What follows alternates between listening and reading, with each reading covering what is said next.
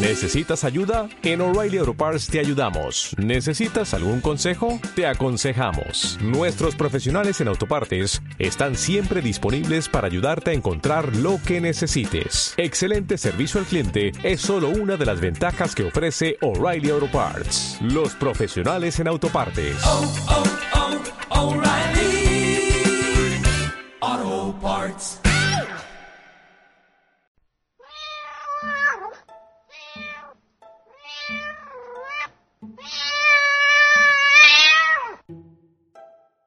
Hola y bienvenidos al episodio número 7 de Animalistas Podcast. Hoy estamos... eh, ¿Quiénes estamos? ¿Están Antonio? Hola Antonio. Hola, buenos días. Está Antona. Sí, Y tenemos a un invitado nuevo que se ha colado aquí por sorpresa, que es Jesús. Hola a todos. Nos faltan eh, Alba, que no ha podido, y nos falta María José. De hecho el tema del podcast de hoy está centrado con la razón por la cual María José no puede estar aquí hoy con nosotros. Como tenemos aquí un especialista en vocabulario médico, voy a pedirle a Antonio que explique él la razón exacta por la que María José no está aquí. Y así podamos eh, entrar en el tema de... Antonio, venga, si quieres. Vale, sí, escuchamos primero su... lo que ella dice o... O, el o- directa... Ah, vale, ya he entendido. Una mini presentación. Directamente lo presento, vale. Pues vamos a ver. Mira, el problema es que eh, su perrita, Pecas, eh, tuvo un contacto con, con una oruga de, digamos, de temporada de primavera, que es la procesionaria.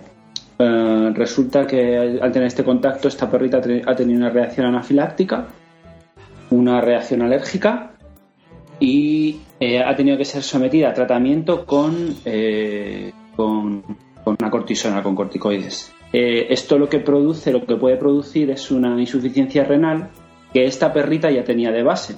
Entonces, al tener esta perrita esa enfermedad de base, lo que ha hecho la cortisona, la cortisona ha sido agudizar esa patología. Entonces, pues bueno, pues ahora resulta que está con un tratamiento, con un pienso específico para el riñón, que es lo que yo he entendido que ha contado, y que ha tenido que ir a, a Sí, buscarlo. tenía, tenía que ir a buscarlo de mañana. Entonces, Eso. bueno, como no podía estar con nosotros y le dolía enormemente, nos ha mandado un audio correo para que lo escuchemos y vamos a ello, ¿vale? Vale. Ok. Muy bien. Hola a todos. Lo primero deciros que siento mucho no poder estar en esta grabación. Es el primer podcast de animalistas al que no asisto. Y bueno, quiero grabar este audio para contaros el caso de una de mis perras, Pecas, sobre todo para preveniros sobre los peligros que tiene la procesionaria del pino para ellos. Estas orugas tienen unos pelos urticantes que al sentirse amenazadas lanzan al aire. Estos pelos se clavan como un arpón introduciendo la toxina en la piel en el caso de los humanos, pero el problema es que los perros van con la nariz, con su trufa y con la lengua, porque les llama mucho la atención el movimiento que tienen y en el momento que acercan la, trufa, estos pelos se introducen en su sistema respiratorio o digestivo si se la tragan o la chupan con la lengua. Eh, normalmente eh, hay una reacción alérgica importante que se soluciona con cortisona. A veces, si no se llega a tiempo, pueden perder parte de la lengua, pero ellos se adaptan perfectamente, a no ser que sea un trozo muy grande de lengua, se adaptan perfectamente. Esto es lo que ocurre normalmente. Pero hay veces, eh, como ha sido el caso de nuestra perra, en la que existe una patología de base que no se conoce porque no ha dado la cara, y la combinación de esa toxina más la cortisona acelera el proceso muchísimo. Un proceso que podía haber sido lento, eh, y podía haber dado la cara eh, cuando la perra hubiera sido mayor. En, el caso de Pecas es una insuficiencia renal, un proceso muy lento que seguramente pues hubiera dado la cara cuando la perra hubiera tenido 8 o 9 años. Ahora la perra tiene 3 y es una verdadera pena que, que esté así. La están llevando conjuntamente su veterinaria de siempre y en el hospital de la Universidad Alfonso X y ahora mismo su pronóstico es reservado. Tiene, está muy hipertensa y elimina muchísimas proteínas por la orina, con lo cual los glomérulos de las, de las proteínas no están filtrando absolutamente. Si se corrigiera eso, podría vivir que 4 o 5 años, me han dicho, con una calidad de vida más o menos afectada. Para vosotros, este año el peligro ya ha pasado, pero los siguientes estad muy atentos entre los meses a finales de febrero y principios de abril, dependiendo de la meteorología. A ellas les gusta el calor. Bueno, me despido ya. Un besito para todos. Chao. Bueno, pues gracias María José por enviarnos este audio correo. Te vamos a echar mucho de menos que Animalistas Podcast sin ti no, no es igual. Pero bueno, habrá que comentar un poco esta noticia, ¿no? Porque sí que es muy problemático el tema de, esta oruga todos los años, ¿no? Sí, pero ¿qué, vas a hacer? No, la vas, no la vas a eliminar del mapa, ¿no? Puede. Se está intentando. No, la, la, la putada gorda, con perdón, del bicho este es que es súper dañino para los pinos. Vale, o sea, es, es, un. Los nidos, no sé, no sé de qué estará hecha, ni, ni sé exactamente qué lo provoca.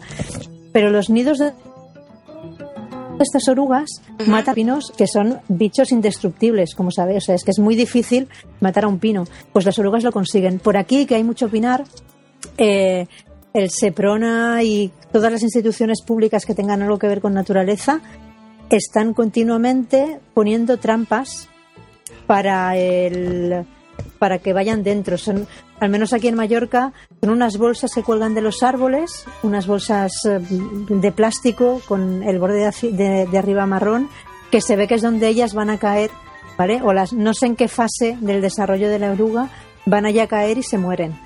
Pero mm, es, es un bicho horroroso.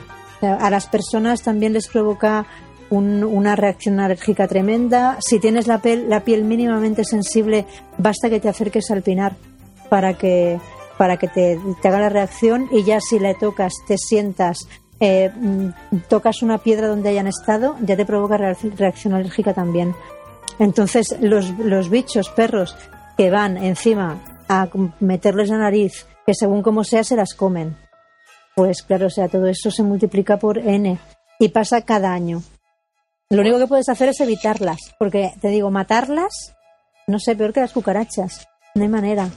Por lo que se ve, hay una especie de vacilo que la ataca solo a ella y que eso podría ser un método biológico no invasivo de otras especies para matarla, porque claro, si te pones a fumigar, por, lo, general fumigar suele ser malo para todo el mundo también.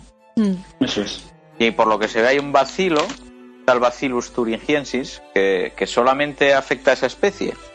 No, no mata ni al pino ni a las especies que están compartiendo el nicho. Y entonces, pues bueno.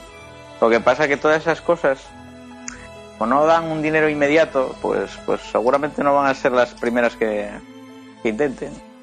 Desde luego. Ya te digo, depende de, depende de dónde. Aquí es prioridad. Hmm. Aquí es prioridad cargarse cargarse las orugas, porque no, no. De la, la, fauna mediterránea es pino, o sea, aquí en Mallorca hay pino, bosques de encinas, o sea, pare usted de contar, ¿vale? Así salvajillo.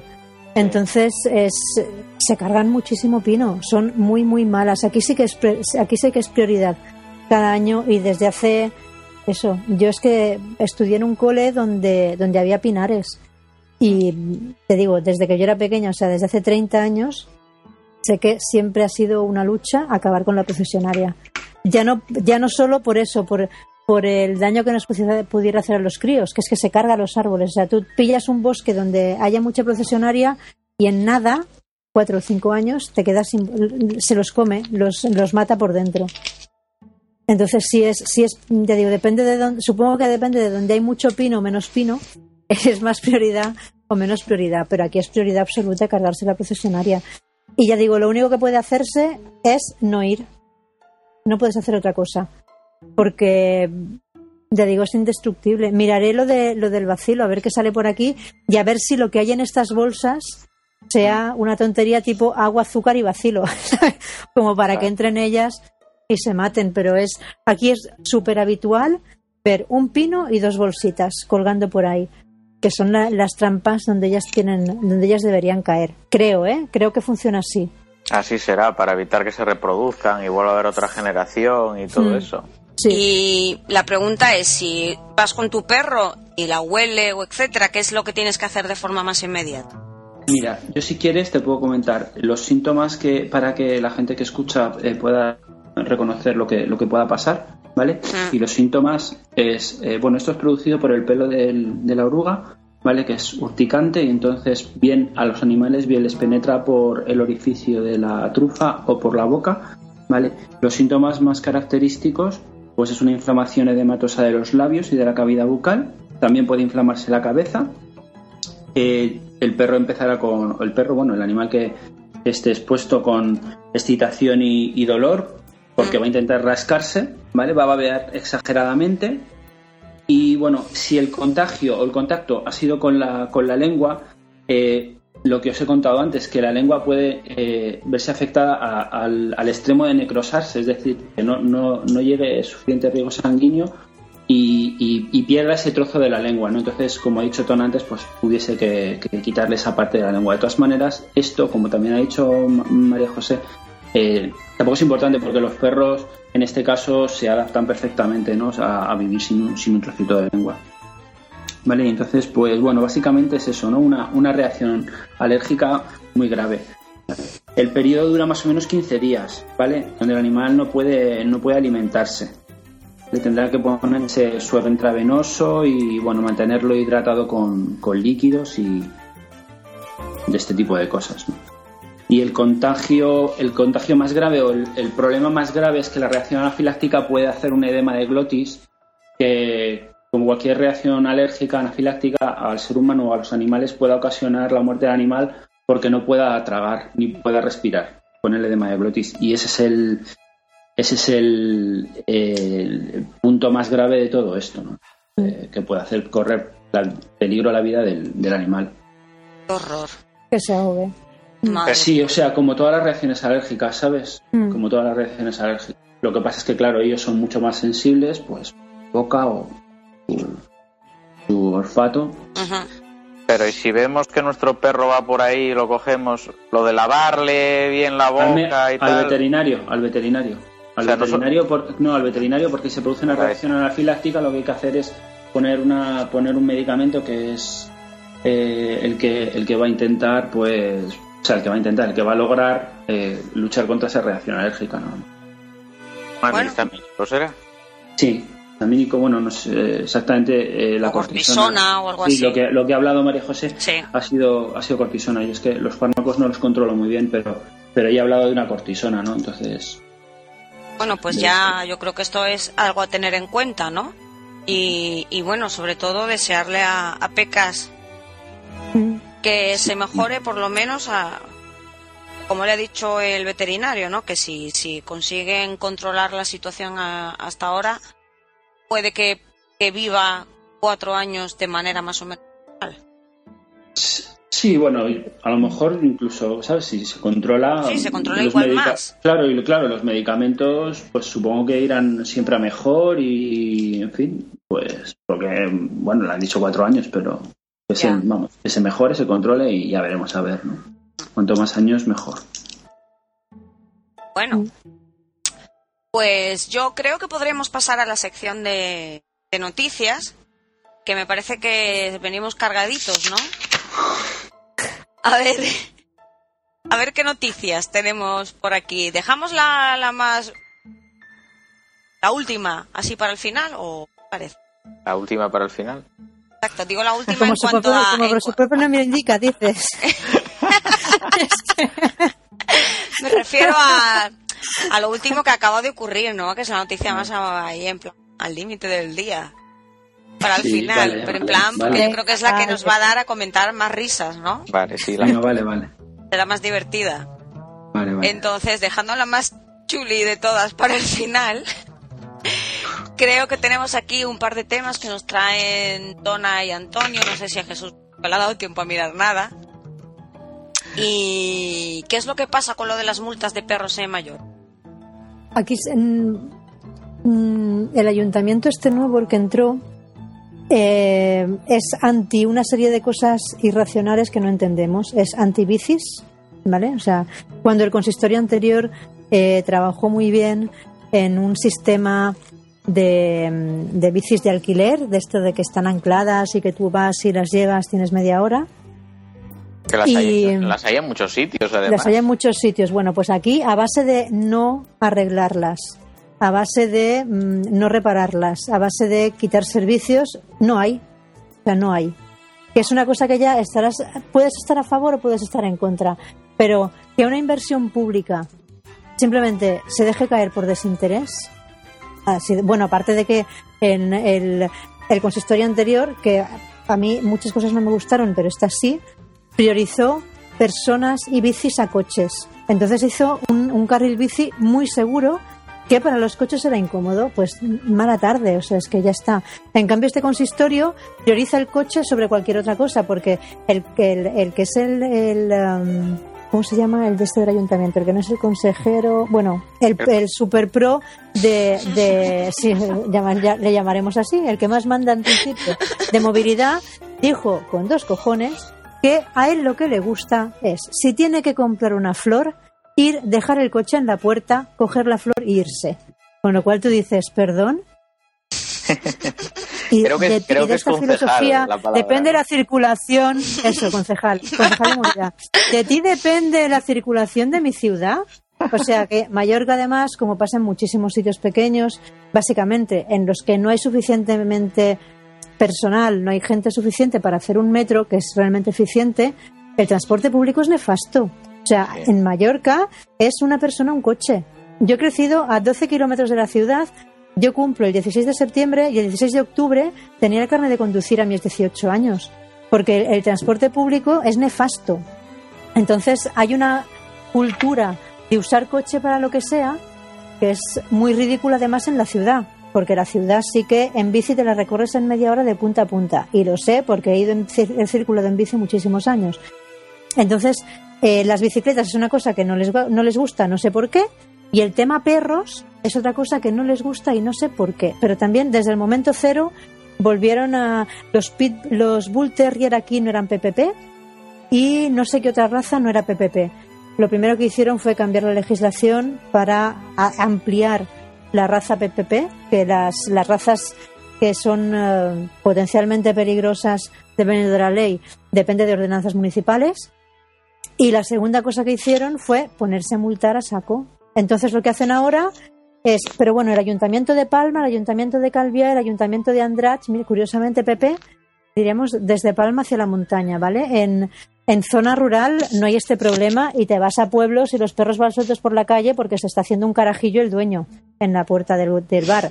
Y ya les dirás tú a ese señor que tiene que llevar al perro atado. O sea, corren a borrazos a cualquier alcalde que se le ocurra. Pero en, en pueblos donde la vida no es tan, no es tan rural, eh, están o te ponen multa directamente, que puede ser porque lleves el perro, pero eso ya se sabía, lo hacían antes, porque dejes las cacas en la calle, que eso ya se hacía antes, no pasa nada, sino porque no llevas el papel del perro. O sea, a ti te pueden multar ¿Qué por no dices? llevar los papeles del perro encima. No, no, es que te están multando. Pero como multaban a saco por no llevar el papel del perro encima, eh, y la gente se quejó mogollón, a ver, yo tengo, pero, o sea, no a mí, que tengo un perro negro de 30 kilos. Gente con cockers les han puesto multas por no llevar los papeles del perro encima. Eso O está sea, pasando en Madrid también, ¿eh? Pero- también. Pero bueno, eh, eh, pero, pero es eh, bueno. una- unas ganas de recaudar horrorosas, ¿vale? Con perritos atados y a señoras de 55 años, Sí, que, es, que es es. lo que ¿sabes? Que es lo que que es lo que más ha chocado a la gente, no, no es que cojan a mí y me digan a mí, "Oye, es que tal, mira, yo ya me tal, me defenderé o no o me cagaré en sus señores o simplemente es verdad que es una ley y que, como toda ley, hay que cumplirla. Tú tienes que llevar a tu perro identificado. Pero es que ahora se están poniendo muy estúpidos. Y en zonas perdón, y lo que hacen es, como se quejaba la gente de que multaban por eso, las brigadas de limpieza, que aquí son Emaya, la empresa de aguas, eh, y que lleva todo el saneamiento de la ciudad y tal, te, te ponen y te avisan. A ti te viene un señor que no tiene ningún tipo de autoridad municipal, como es el señor que puede barrer la calle, que puede limpiar la playa, que puede cambiar las papeleras, o sea, y te dice, oiga, ¿me puede enseñar los papeles del perro? Y tú te quedas mirándole en plan, ¿perdón? Claro. ¿Qué tipo de autoridad tienes tú para pedirme a mí? Este, entonces, lo, lo único que te pueden decir es, te estoy avisando porque la próxima vez si viene un policía tienes que tener el papel, los papeles del perro encima. En sitios donde... eh, pero hay, hay pactos tácitos entre la gente que vivimos en ciudades. Es que hay sitios en los que el perro va suelto. Punto. Ni, se discute, no molestas a nadie y en tal parque, rincón de ese parque, a partir de las 10 de la noche, eh, te encuentras con gente que, que está con el perro suelto y los perros juegan y tú hablas con el otro tal y cual. Pues allí están mandando brigadas para que multen es. porque los perros están sueltos.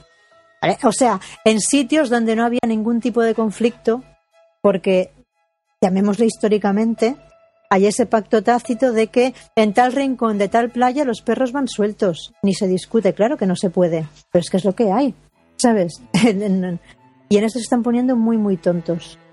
Te digo, ya cualquiera de nosotros, ¿eh? Da igual si es un perro. Evidentemente, ya los pitbull van todos con el bozal, porque esos van a piñón contra el perro, contra el, contra el PPP. Eso parece que sí que están bien, bien adiestrados y es, se ha convertido en un rollo. Te digo, en un rollo, en, sobre todo en sitios y con gente donde nunca ha habido problemas. ¿Vale? O sea, no, no, no, era, no era ni un tema conflictivo, ni zonas conflictivas, ni que la gente se quejara mucho. O sea, no. Simplemente por recaudar. Claro, exactamente, es un afán puramente recaudatorio porque Sí, sí, sí. tampoco, o sea, quiero decir que una persona vaya con su perro atado por la, por la calle, por el parque, por donde quiera, que no hay conflictos, ¿no? Con perros y con personas. en- en- o sea, no salimos en los periódicos todos los días, ¿no? O sea, o sea, es simplemente a, a quién vamos a joder, con perdón, a quién vamos a joder, al que tiene el perro. Y está, y si no es por las cacas, porque lo- no lleva los papeles, Sí, si no sí. es porque lo lleva suelto, y si no es porque próximamente será pues por el color del pelo del perro, yo qué sé. O sea, a mí Pero- lo de pero- los papeles me parece un poco exagerado, vamos, que, que a mí además ni, ni se me ocurriría hacen, tener que ¿eh? llevar los papeles del perro encima, pero vamos. Como no llevan vayan- los encima, te multan.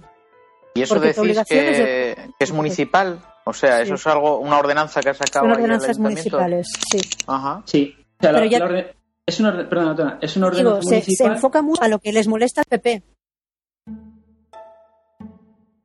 Joder. Querido Antonio. Sí, es una ordenanza municipal eh, en la que te cogen y te, te multan porque el pe- porque tú no has podido recoger la o sea porque no has recogido la caquita del perro, pero tú te vas a buscar a las papeleras o a los dispensadores de bolsitas Y está así nada, y, claro. y busca y busca tú dispensadores de bolsitas porque la gente la gente lo utiliza esas bolsitas para congelar alimentos. ¿Qué ¿Qué dices? Lo que te digo. En la vida se me ocurriría, Pues- tío. Pues ¿En mira, serio que la gente.? ah, Puedo una cosa. Aquí en Madrid, en mi barrio, en mi barrio, Mm.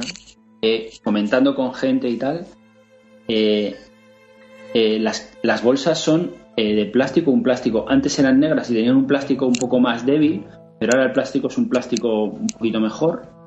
Y tienen el tamaño típico de meter la carne- la- la- el, el alimento que, que vayas a consumir para congelarlo, para comerlo después, pues lo congelas y lo metes en el congelador en las bolsitas, ¿sabes? Pero no todos los plásticos son, son hábiles para... Claro, es que es eso. Pues es- ¿eh? Pero Pues eso a la este- gente pues le da este- igual, a ver, es gratis, claro. este es- plástico tiene que ser chungo, chungo, chungo. Hostia, seguro, si es para meter las cacas. por- Pues mira, No se yo no lo, los postes que este plástico eh, es tóxico o algo así. Mira, para empezar aquí son papeleras donde no pone nada, ¿sabes? O sea, es una papelera multiusos donde tú puedes tirar eh, eh, eh, lo que sea, el desecho orgánico o papel o plástico o lo que quieras. O sea, tú no, no reciclas en la calle, por supuesto, pero es que además esa misma papelera sabe- sirve de dispensador para coger las, las bolsitas de, los, de, los, de las caquitas de los perros. Aquí, aquí es un poco más recogido. Aquí el, el único problema, aquí toda- yo creía que nos iban a empezar a restringir bolsitas, por ahí no, no han hecho, suele haber bolsas en casi todos los dispensadores. Lo único, yo vivo en un barrio fantástico, está fa- fatal que yo lo diga, que tengo el paseo marítimo al lado y claro, lo que pasa es que el, el domingo, por ejemplo, no quedan bolsas, Mm, ¿vale? claro. O sea, no, no ponen suficientes. Pero bueno, aquí la gente también eh, en supermercados empiezan a vender bolsitas que Mm, cuestan mm. eso, 60 céntimos, que tampoco a la gente tampoco le importa comprarlas. Y también he, he notado eso, he notado que la gente lleva más bolsitas que antes, ¿vale? A pesar de que, te digo, justo en mi barrio, que es un barrio donde la gente venimos a pasear, pues hay menos bolsitas, pero por ahí no. Nosotros lo que tenemos es, no es una papelera normal, es una cosa verde, ¿vale? Donde ves bolsas en ambos lados y en medio, ¿vale? Puedes, lo que pasa que, claro, el boquete para tirar las cosas no es de papelera normal, ¿vale? Es bastante más pequeño. Tú- no te cabe una botella, ¿vale? A ver, una, bote una lata sí, pero una botella de litro y medio de Coca-Cola no te va, no la vas, no la vas a meter allí, ¿vale? Aparte de que aquí lo que sí se hizo bien en su momento, que hace mogollón, eh, es poner, no en todos los sitios, también es verdad, pero en sitios donde la gente se pasea hay, much- hay mogollón de papeleras. Pero bueno, nosotros contamos con una cosa que a cualquier gobernante le, le importa más que cualquier otra, que es que tenemos mucho turista. O sea, tú Claro, no tengas esto, claro, claro, o sea, tú no tengas papeleras, no tengas eh, bolsitas para los perros, no, tenga, no tengas una serie de cosas y aquí no lo hacen por mí, ¿vale? Eso es. Eso es. Claro, es que no lo hacen por mí, lo hacen porque. Y se nota mucho en los barrios. Yo vivo en un sitio donde la gente viene en bicicleta desde el Arenal, que es zona turística. ¿Vale? Entonces, y donde hay muchísimo turista ya viviendo. Entonces. Bueno, en mm, mi pueblo directamente ni, ni cuidan, ¿eh? soñar lo de las bolsitas. Lo de las bolsitas O sea- es que lo hay únicamente en las zonas que declaran en Gijón. eh, Exacto. es una ciudad que está así bastante cerca a nosotros y es, bueno, es la más grande de Asturias. Eh, ahí hay zonas que están delimitadas como que para que los tengas en libertad, ¿no? O sea, son zonas permitidas para que los tengas sueltos. Y ahí sí hay pensadores de bolsitas. Lo que yo ya no sé es si hay bolsitas dentro de ellos o no. Sí, porque Eh. lo que es aquí ya sabemos que no, y de hecho recientemente han puesto las papeleras, aquellas de las que hice fotos, mm, por un camino, por la- una pequeña senda que hay aquí cerca, para que casi todo el mundo sale con el... pe- Y han puesto las papeleras hace un mes. Ya, pero hombre, también yo entiendo que, bueno, igual aquí yo voy a optar por estar en, le- en el ala moderada. que, que es que tú tienes, tú tienes una responsabilidad Ah, hombre, yo sí. y lo que no va a haber es dispensadores de bolsitas cada tres metros en todas las ciudades. Tú tienes que llevarte las bolsitas. Y si no, pues mal ciudadano que eres. Sí, no. Sí, es verdad, tienes que llevar las bolsitas, pero delegar toda la responsabilidad de las bolsitas en la gente tampoco. ¿Vale? No. Tiene que haber, tiene que haber, tiene que haber un servicio. Tú sabes, yo no salgo de casa sin tres bolsitas, porque yo no sé qué va a hacer esta perra por el mundo. Pero si Pero también te puede pasar que no te la encuentras. Sales con tu bebé por ahí, sales sin pañal para cambiarlo. No, no, no es lo mismo. Claro. no- Yo, sabes qué pasa. En- no, no, no. En, la, en las comparaciones bebé-perro, no, no. A mí no me vas a llevar. Mi perro le adoro, pero no es mi hijo. O sea, no- yo no he parido a un perro todavía. Pero es que, si me das a ver. elegir, igual lo preferiría, pero como es un ser me vivo que voy a pedir un bípedo, es un, es un ser vivo bajo que tu responsabilidad. Eso no, se- eso no te lo va a quitar nadie, ¿vale? O sea, es, es un ser vivo bajo tu responsabilidad. Y todo lo que haga ese, ese bichito es responsabilidad tuya. Claro. Hasta ahí totalmente de acuerdo. Pero puede pasar que salgas de casa mm, con otra correa. Puede pas y, y que no lleves. O que se ¿vale? te haya olvidado Puede- cambiarlos, que eso es cierto que me ha pasado a mí alguna puede pasar que se te haya olvidado. Puede porque pasa que, que, se te, que la noche confunde, que se te despista el paseo, te tiras hora y media en la calle y el bicho caga dos veces o tres. Puede pasar que el bicho se encuentre mal. O sea, ante todas estas cosas que tú no puedes prever, sí que si hay un apoyo por parte de- del, del ayuntamiento para que, en caso de que tú no tengas, esté allí, pues perfecto. ¿Vale? No, no, ni creo que nadie, ya digo, en otros tiempos igual sí, pero creo que ahora mismo nadie se toma eh, la, la libertad de pensar que el ayuntamiento va a tener por ti las bolsas puestas. ¿Vale? Es, es más bien un apoyo para lo que te pueda pasar. Bueno, a mí la última vez no fue muy, no fue hace mucho que me pasó. Eh, no había cambiado las bolsitas y de Kleenex. A ver, claro. No hay otra, o sea, no hay otra. claro. Y me ha pasado más de una vez, pero vamos. Yo no puedo tirar de clines, es que yo no puedo despistarme, porque es que entonces ya. No quiero saber lo que hace tu. No, no vamos a entrar en detalles. Dejaremos ahí, lo dejaremos en que yo sí llevo bolsas y ya está. Es que- Pues a ver, yo. La cosa es esta, la cosa es que se han, se han puesto curiosamente en lo que a ellos no les gusta, que son animales por un lado y bicicletas por otro, muy, muy, muy esto. Han cambiado la ordenación municipal de la circulación de, la circulación en bici. ¿Vale? Han, como quitaron el carril bici, estricto bici, se han inventado las ciclocalles, que son calles donde puedes ir en bici. Tú dices, pero no, a ver, si no puedo ir en la acera, por la acera, tendré que poder circular por la calle, ¿no? Y, y están haciendo este, este tipo de cosas que nadie entiende y que con los perros se están ensa- o con los que tenemos perro, mejor dicho, se están ensañando especialmente. Ole. A ver si, bueno, no creo que vaya a cambiar la sensibilidad en ese aspecto, menos ahora todavía, teniendo en cuenta el color de todos los ayuntamientos de España.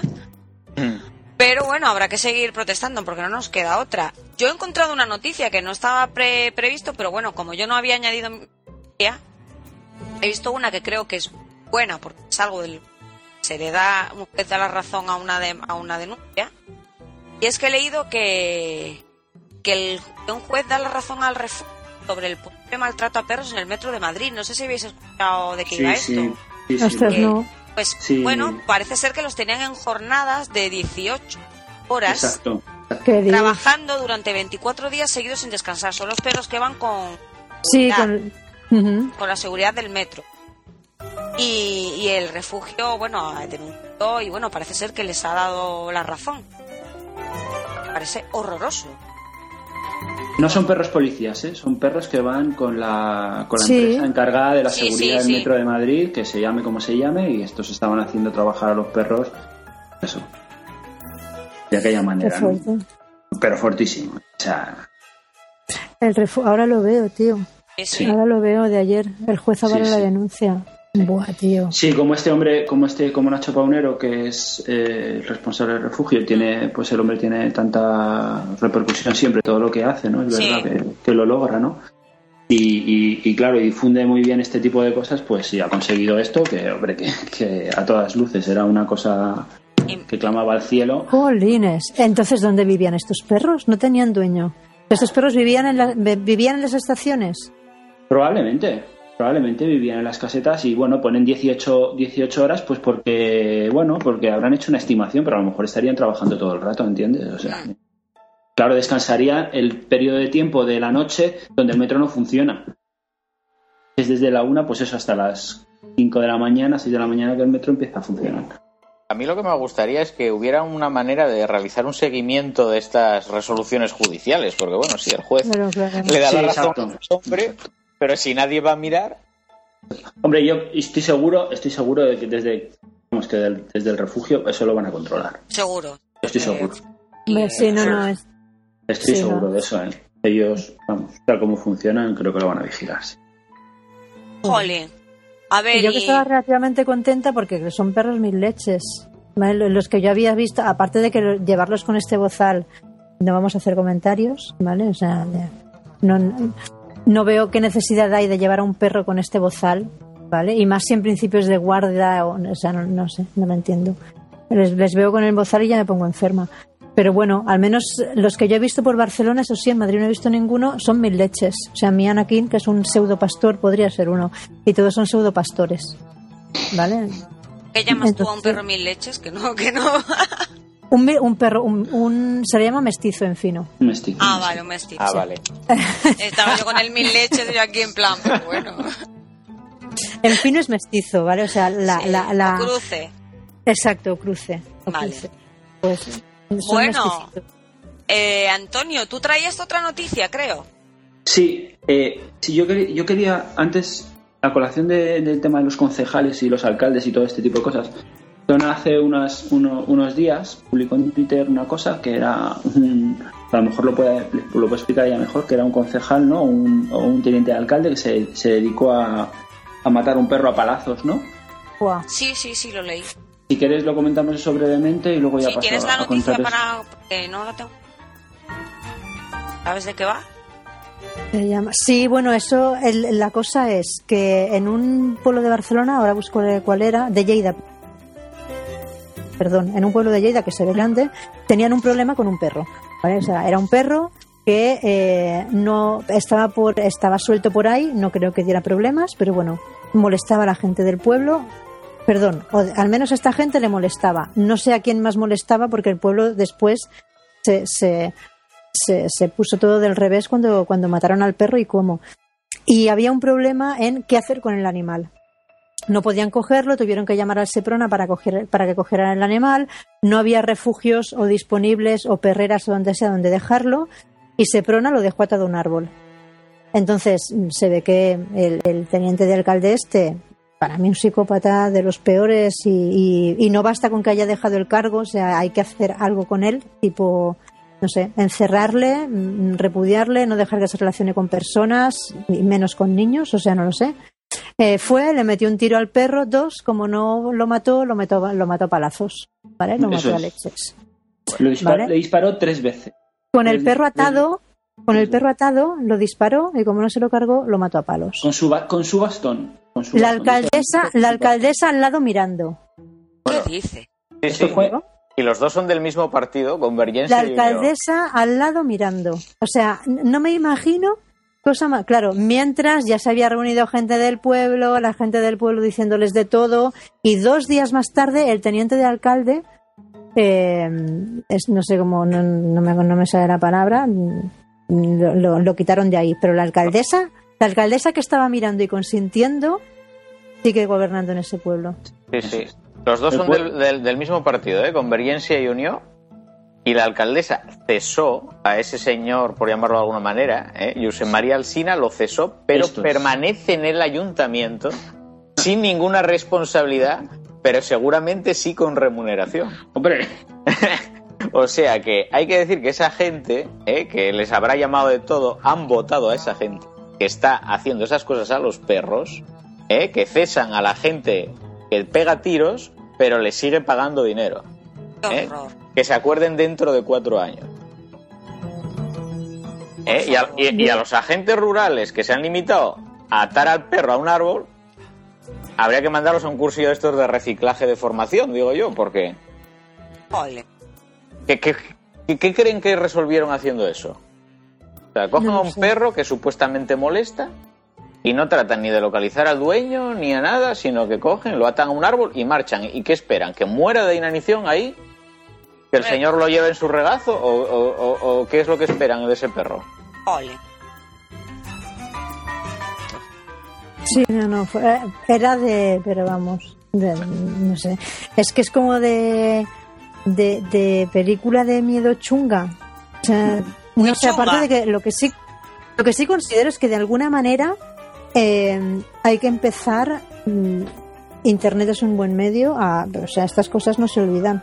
Sea, que nadie se acerque a Tura, que nadie compre nada en Tura, que nadie vaya, que nadie pase. O sea, que, se, que, que este ayuntamiento hasta que, o sea, la gente del pueblo, criaturitas mías, no tienen la culpa. Pues primero, que les echen y segundo, que no les vuelvan a votar. O sea, no sé, o sea, a mí ya me hablan de Lleida región, que me encanta, he estado allí y es súper bonito con todo el Pirineo y todo el rollo. No, o sea, no quiero saber nada de sitios donde en el año, en el año 2012 matan a tiros a un animal que está atado, o sea, sea un perro o sea una cabra, me da igual, a un animal atado a un árbol sin poder escaparse y como no y como no le llegan a matar, le matan a, a bastonazos. Bueno, Y él se pensaría, bueno, No, o sea, es tercermundista, ¿vale? Es, es, es de, o sea, el Far West se debería haber acabado hace 150 años, ¿no? Como poco, o sea, de que no, es la típica cosa que socialmente se tiene que repudiar muchísimo. bueno, o pues sea, si, que- pero- si queréis repudiar pero- a alguien concreto, él se llama Josep María Alsina sí, y la alcaldesa es Mercè Valls. ¿eh? Así que si queréis poner nombre y apellidos al coco, ahí lo tenéis. habrá que ponerlo, habrá que ponerlo. Sí, no, es que una cosa que había que mirar, exacto, mira, una intervención en YouTube, ¿eh? qué majo. Vale, el blog que no es este, vale, no, hay muchos de María Alsina que es eh, rector de la universidad de no sé dónde, que hay que ir con cuidado, no trolearle a él, criatura. Pero sí, cada estás troleando a una Alsina, pobrecito mío, que no tiene la culpa. Pero sí, o sea, estas, estas cosas eh, ya, o sea, ya como, pues no poniendo un pie en Lleida. O sea, no poniendo un pie en la comarca donde los pueblos de al lado no se les tiran encima también estas burradas. Punto. O sea, si tienen nervios o tienen un ataque de testosterona, que se las pique un pollo, pero, tío, ir, ir, ir haciendo estas cosas no me parece bien. Si no hay un refugio al que llevarlo, que parece ser que era el problema, pues ellos verán. Es responsabilidad del ayuntamiento. O sea, es que aquí Tendrás que manejar este problema de alguna tira- manera. claro, claro, tirando del hilo salen muchísimas más cosas. ¿Cómo- perdón, ¿cómo que un ayuntamiento no tiene un sitio donde llevar un animal? ¿Cómo es eso? O sea, ¿qué, qué leyes, orga- eh, qué leyes? Además, eh, Cataluña, en ciertas cosas, la, ley de protección animal está bien. Entonces, ¿cómo es eso? Que un ayuntamiento no tiene un sitio donde llevarlo. Las protecto- es que las protectoras no te tienen que coger un perro. Las protectoras a un ayuntamiento cogerán perros si le viene bien, si tiene espacio. Pero a ti, ayuntamiento, no tiene la obligación de cogerte el perro una protectora. A ti, ayuntamiento, tienes las vías legales y por ley obligadas para que animales vagabundos vayan a algún sitio. En fin, vamos a pasar a la siguiente porque esto me deja muy mal cuerpo. Cambiar un poquitín el, el sentido del, del- Antonio, ¿qué Sí, tenías yo- de, de- que me parece que era algo chulo? De Sí, mira, gatos. sí, un- una cosa un poco más, más lúdica, bastante más lúdica. Y entonces he intentado juntar un poco viajes y ocio y animales y he encontrado, bueno, he encontrado en Twitter eh, un, un museo de gatos que hay en Ámsterdam, en el centro de Ámsterdam, en la calle Herengratz 497, que se llama Katten Cabinet. Y entonces, pues lo que hay es un museo eh, con eh, gran cantidad de, de- colecciones de arte que están relacionados con los gatos. Hay cuadros, hay eh, cerámicas, en fin. Eh, todo, todo esto relacionado con los gatos. Lo fundó Bob Meyer en 1990, que tenía su gato, al, que, al que adoraba, y, y bueno, por eso lo, por eso lo empezó a. lo, lo fundó. Y bueno, pues nada, eh, simplemente, simplemente eso, comentarlo, que me parece que dentro de una ciudad bastante permisiva y bastante libre, pues te puedes encontrar que, bueno, pues que el mundo animalista también tiene parte en un museo, ¿no? Que, que me parece digno de... de- Qué chulo. Te voy a de- decir, Antonio, que Sí. he entrado en la tienda esta web que tienen, la web shop, Sí, y ves que tienen libros y tienen afiches, bueno, que son como pósters, sí, y, y sale eh, el Chat Noir, que coincide que yo tengo unos salvamanteles que compré en París Ah, en mi viaje de novio. Tenemos unos manteles individuales y unos posavasos con esa misma imagen Qué Sí, chulo qué chulo. de Chano. que sale ahí en la portada. Y tu viaje de novio que fue el mío. Sí. Ah, sí. ¿Estabas tú también? Sí. Qué chulos. Sí, sí, he entrado. Menos mal que hay una versión en inglés. Estaba Sí. un poco perdida. Pues le das a la web shop y ves ahí en afiches, que son chulos. como pósters, y, y- y ahí está. Es la misma imagen que tenemos de los salvamanteles y los posavasos. Y una camiseta. La camiseta es tuya. Los gatos Bueno. están muy presentes en todo, en todos sitios, o sea que sí. Y en, bueno, en internet ya sabéis, son los dueños de internet. Sí, bueno, el tema de gatitos. Yo estoy convencida. Y ahora, que- y ahora con Pinterest ni te digo. Yo es que ahí todavía no entré mucho, pero Instagram es gato. Instagram es gatos. Y, y bueno, yo qué voy a decir, que para de poner fotos del... Pero... Es que son monos.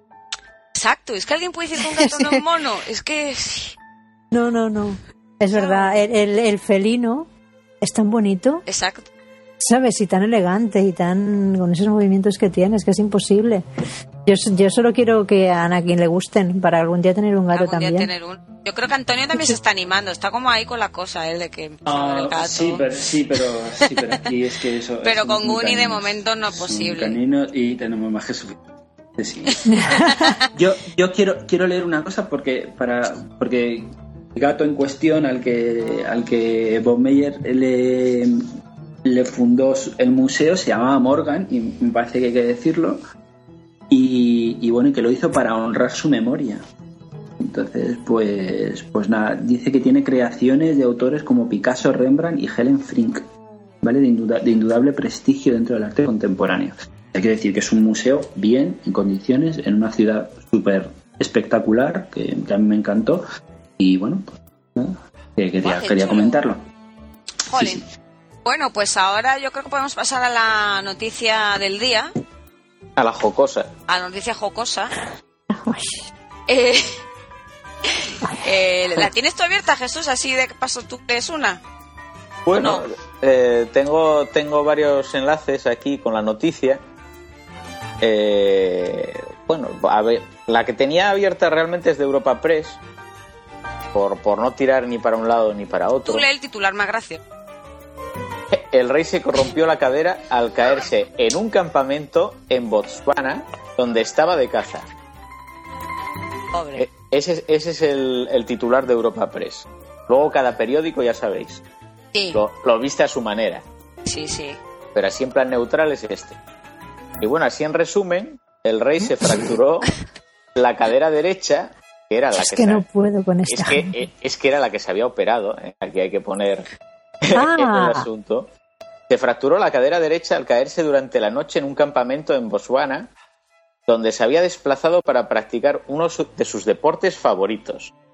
Esto es la caza. Qué bonito.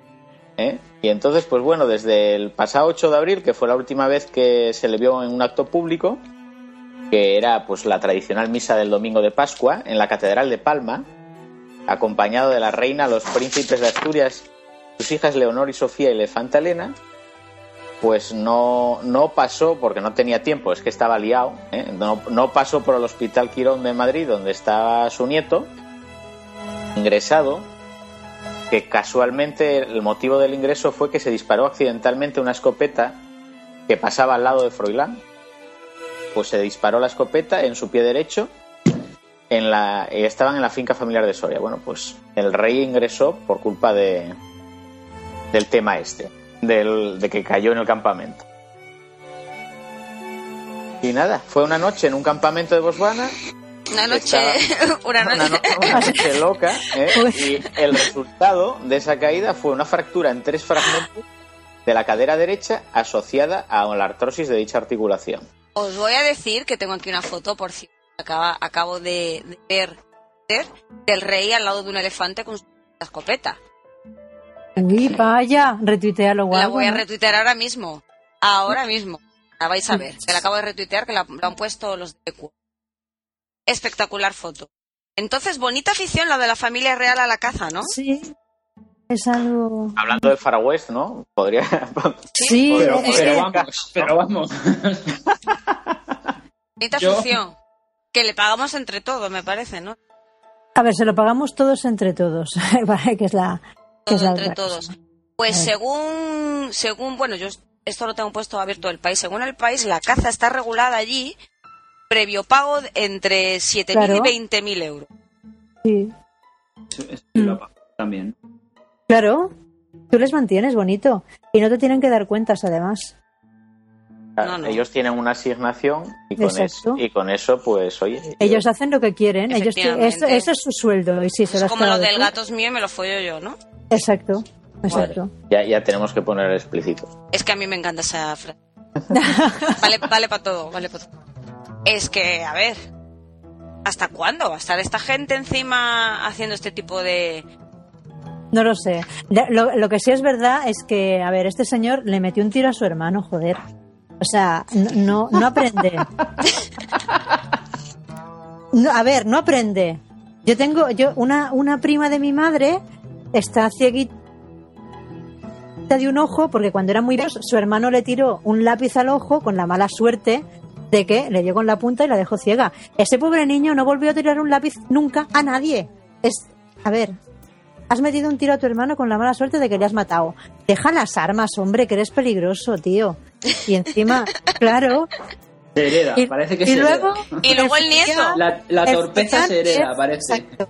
El Florian, que tiene una cara espabilado que no puede con él, es que, vamos, eh, pi- pilló lo mejor del cruce de sangre de Borbones, criatura, lo ha pillado él.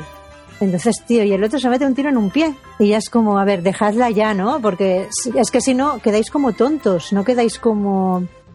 Sí. ¿Sabes? No se hace buenos. Y el nieto ¿eh? La estaba... normal, eh, cuando le pasa una putada de estas, no vuelve a coger un arma. O sea, una persona normal que le mete un tiro a su hermano, no vuelve a coger un arma.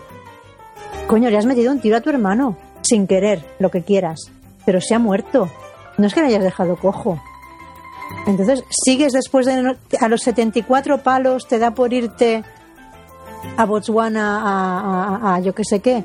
Y una cosa que ahora, a ver, ¿Pone el país algo de que, de que el rey, debido a estos accidentes que tiene, porque ya chochea el hombre, eh, se ha hecho una, se ha hecho construir una, una silla una silla para él, ratita, para No lo veo aquí, pero eso ya lo había leído yo en algún sitio. leído, sí. pues imagínate, ¿sabes? Es que De ya todas maneras, de todas maneras que mira, en España, vamos, el tema es un poco, a mí me parece que dentro de que la noticia es así socarrona, pues bueno, eh, la caza está considerada como un deporte. Pero es que Sí. además la Real Federación Española de Caza dice que no solamente es un deporte, sino que es una tradición. sí, claro. Entonces, ellos son los que dicen que son los encargados de controlar a las especies a las que cazan, porque ellos, gracias a ellos, pues se controlan los accidentes de las carreteras. eh, gracias a ellos, pues se controla que los animales no vayan por los pastos destrozando y comiéndose todo. O sea que es que Claro. son maravillosos. Es como son maravillosos, pues se pueden dedicar a pegar tiros aquí y, y a generar al Estado 2.230 millones de euros al año. ¿Y en, en concepto de qué? Pues los gastos que genera eh, la compra de armas, la compra de municiones eh, y el resto de, pues, de movimiento que genera todo eso, ¿no? Pues Las supongo que- licencias. las licencias, que para tener una licencia en Madrid pone los requisitos de la, de la página web de la Comunidad de Madrid, licencia de caza para Madrid, ser mayor de 14 años y no estar inhabilitado. ¿Inhabilitado qué significa no estar inhabilitado? Pues sí, a ver, sí, por favor. tener un seguro rey. obligatorio. Tener un seguro obligatorio. vamos. No estar inhabilitado, ¿qué quiere decir? Lo que es hábil, hábil no es. ¿sabes? Por lo, por lo que entendemos nosotros por personas hábiles, ¿vale? O sea, hábiles no son, digo que es la verdad, no están dotados con esa, ese gen. Pues esos requisitos es suficiente para tener un arma, un seguro obligatorio, eso sí, y salir al campo a pegarle cuatro tiros a lo primero que se mueva. España, Aquí hay una cosa, la caza aquí es una es mega extendida, súper. En aquí tenemos Garriga, eh, es Monte Bajo, ¿vale? Conejos, liebres, eh, tordos, ¿vale? Walrus, pes- pececillos pequeñitos que, que tirar a la, a la, a la lumbre. Eh, a día de hoy, la caza lo, que es en sitios donde hay caza mayor, que eso es una cosa de estatus y que eso es una cosa de tal, aquí todavía no ha llegado. ¿Vale? Hay gente que le da por ir a y que de repente quería ir a cazar ciervos, pero aquí afortunadamente no tenemos ciervos. Hay cabras salvajes que no se cazan, ¿vale? O sea, las cazará el Seprona para, para regular para regular población. Entonces, todo esto de caza mayor, de cazar por cazar, la, la cosa esta aristocrática de la caza, en un sitio como Mallorca nos queda muy, muy raro. Porque yo, he- yo he crecido con mm, conejos mm, en la nevera. Porque se va el cazador, porque mm, va a cazar a su- en, en su misma finca. Hay liebres, y un día se levanta, voy a cazar liebres, y caza cuatro liebres y se las lleva y se las come. ¿Vale? No, el hecho de ir a cazar es una cuestión de estatus.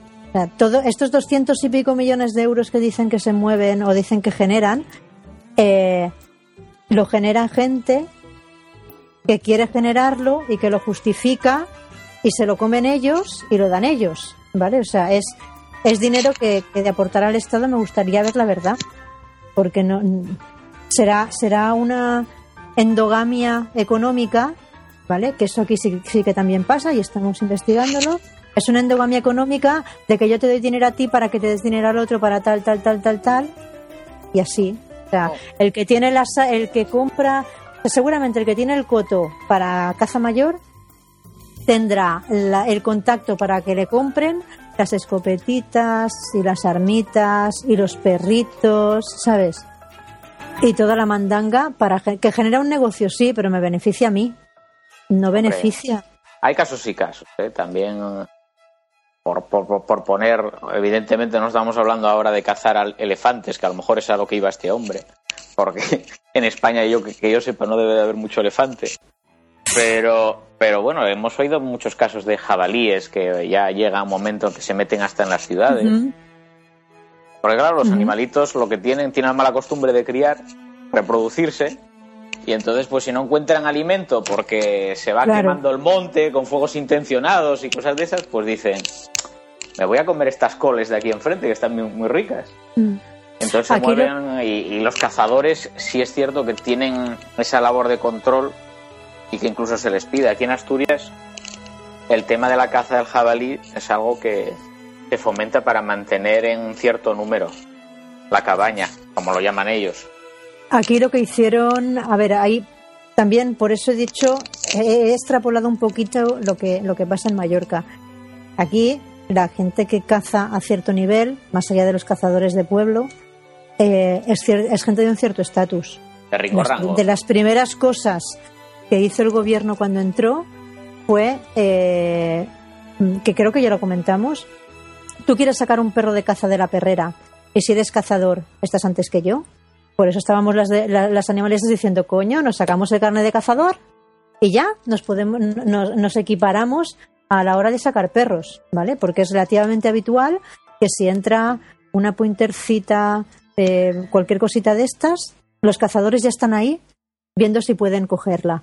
Cuando seguro que la ha dejado otro cazador y es que no sirve, ¿vale? Pero bueno, eso da igual. Entonces ahora sí que eh, les han pedido, por favor, que se dediquen a regular. Y aquí hay una, hay una ley que creo que al final ciertos artículos se quitaron, porque claro, nos pusimos todos así, mm, dando permiso a que se matara cualquier animal que tuvieras. O sea, podían matar a tu perro, podían matar gatos, o sea, podían matar lo que fuera que se les cruzara delante. Hasta límite de núcleo urbano. El límite de núcleo urbano y núcleo interurbano en los pueblos es mm, un poste. ¿Vale? Con lo cual era decir, pero a ver, estáis dando cancha a que maten a cualquier cosa que se mueva porque les apetece. ¿Vale? Entonces, mm, sé que la Asociación de Protectoras estuvo en el desarrollo de esta, de esta normativa y intentó suavizar ciertas cosas. Pero la realidad es que ahora un cazador puede meterle un tiro a quien quiera. Esto es como Miami, ¿no? A lo que si quiera. sospechan de ti, pueden pegarte Sí, un sí, tiro. sí. O sea, no, pero eso, o sea, ven algo, ¿vale? Ven un gato, un perro, cualquier cosa y cogen, le meten un tiro, llaman, recogen el cuerpo y aquí no ha pasado nada. Cuando lo normal sería que si ves algo mm, por ahí, llamaras, lo recoge el Seprona, no sé qué, lo dejan en una protectora. Pero ahora mismo hay permiso para hacer cualquier cosa de esta. O a sea mí me que parece. ¿Tú puedes ir paseando con tu perro por ahí? Tú puedes ir por un campo. Eh, Evidentemente, si vas tú al matar. lado, si vas tú al lado, no, porque entonces igual te meterían el tiro a ti. Haría una persona todavía no les han dado permiso, pero espérate.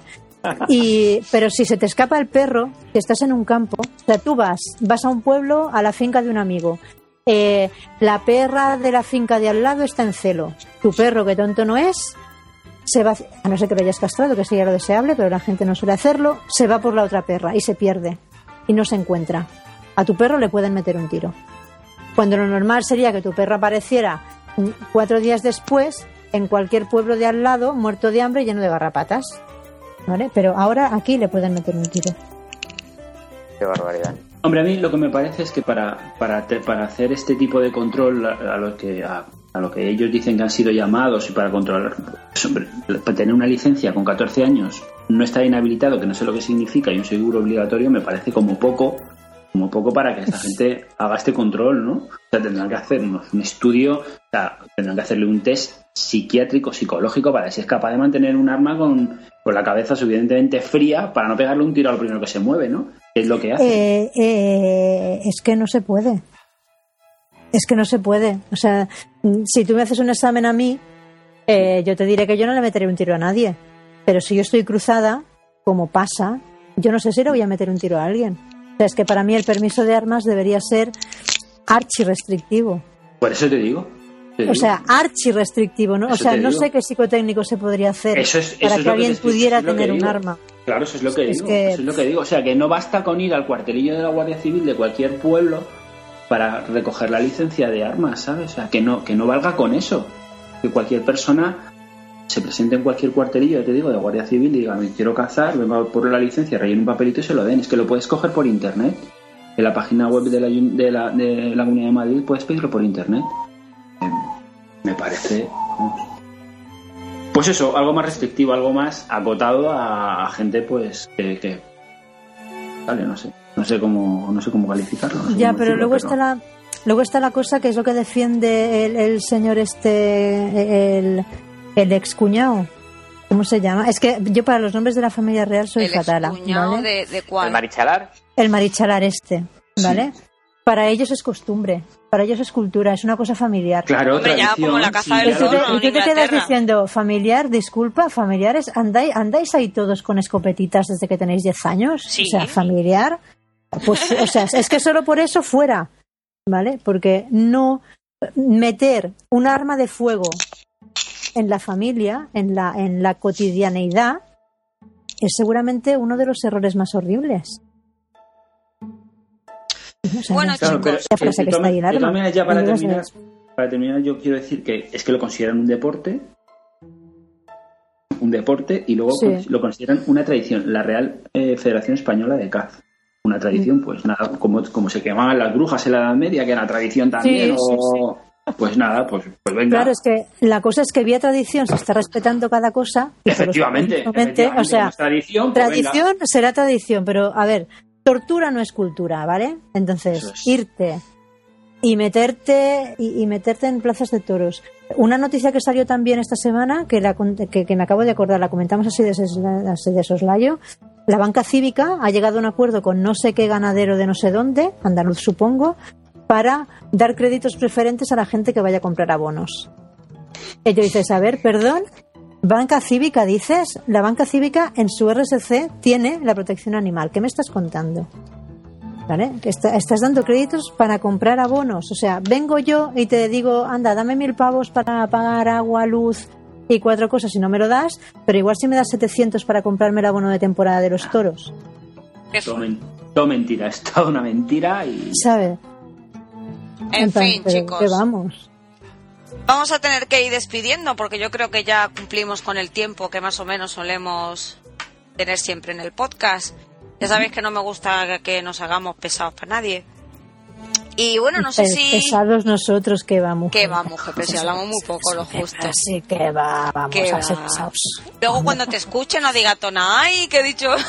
Ay, ve- ve- eh, no he dicho muchos vales esta vez, ¿no? No sé, esta vez cuéntalo tú otra vez. la primera vez que me escuché que cada diez palabras nueve eran vale. Digo, pero ¿cómo he llegado yo a este punto de poca Eso es- fluidez?